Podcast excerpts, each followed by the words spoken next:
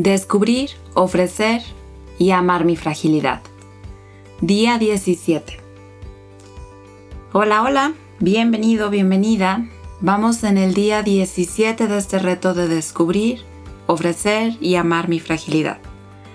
Soy Dani Valverde, continuamos con esta parte de ofrecer nuestras fragilidades de las que hablábamos ayer, haciendo una introspección personal, como decíamos ayer, en el cómo te sentías para ofrecer tus fragilidades, para comprometerte voluntaria y conscientemente a soltar fragilidades y ofrecerlas a los demás, a Dios, quizás hasta a ti.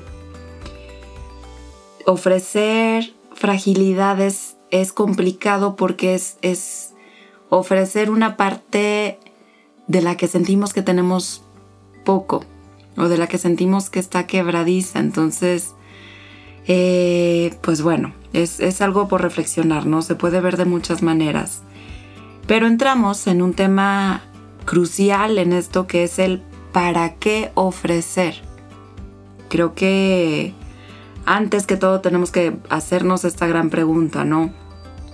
Porque es vital tener claro a quién ofrezco lo que ofrezco. De otra manera, perdemos sentido de lo que estamos haciendo. Pregúntatelo. ¿A quién ofreces? ¿Para qué ofrecer mis fragilidades? Mi dolor. ¿Por qué no mejor ofrecer mis fortalezas? Por ejemplo, si eres excelente delantero en fútbol, lo más probable es que en tu equipo te ofrezcas voluntariamente y conscientemente, con tu talento, a intentar el gol del campeonato. Si, por ejemplo, en cambio, tienes problemas de lectura, digamos, lo más probable es que no te ofrezcas voluntariamente a leer en voz alta la lectura de la misa. Entendiendo ofrecer como un acto de dar, ¿qué ganamos con dar? ¿Por qué dar? Y en este por qué es una pregunta que nos suele perseguir con respuestas que no nos llenan. El por qué que es muy popular a la edad de los 2, 3 años. ¿Por qué? ¿Por qué?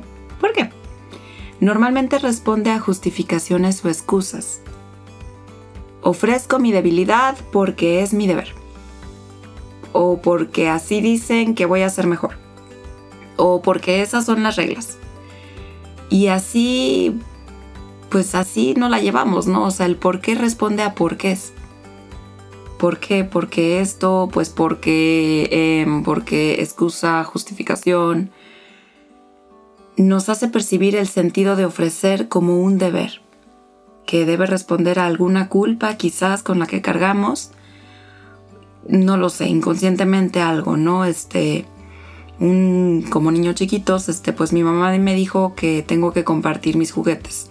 Pregúntate por qué, ¿no? Este, en fin, en cambio, y este es el punto importante, veamos la diferencia si nos preguntamos más bien el para qué de ofrecer. El para qué responde acorde a nuestra identidad y nuestros valores. Cuando genuinamente, genuinamente, porque es muy diferente quedarnos en lo superficial, cuando realmente conectamos con nuestros verdaderos y más sinceros para qué, nuestra respuesta nos lleva a una relación íntima de nosotros mismos con aquel sentido que tiene ofrecer para nosotros. Es algo personal. El reto de hoy implica un poco más de introspección que el día de ayer. Es una mirada personal a nuestras propias respuestas. Trata el día de hoy, en algún momento que tengas, de dar respuesta a tus para qué de este reto tus para qué de ofrecer tu fragilidad. Tan lejos como puedas llegar. Ahí te va un ejemplo.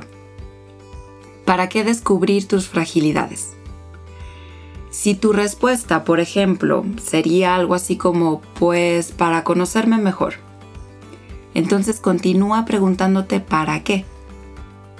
¿Para qué quieres conocerte mejor? Mm, para mejorar como persona. ¿Para qué quieres mejorar como persona?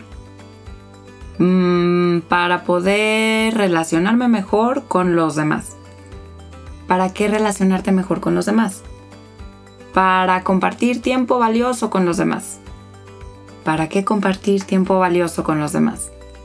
Em, para convivir de manera más profunda con los demás. ¿Para qué convivir de manera más profunda con los demás? Para sentir que pertenezco. ¿Para qué quieres pertenecer? Para no estar solo.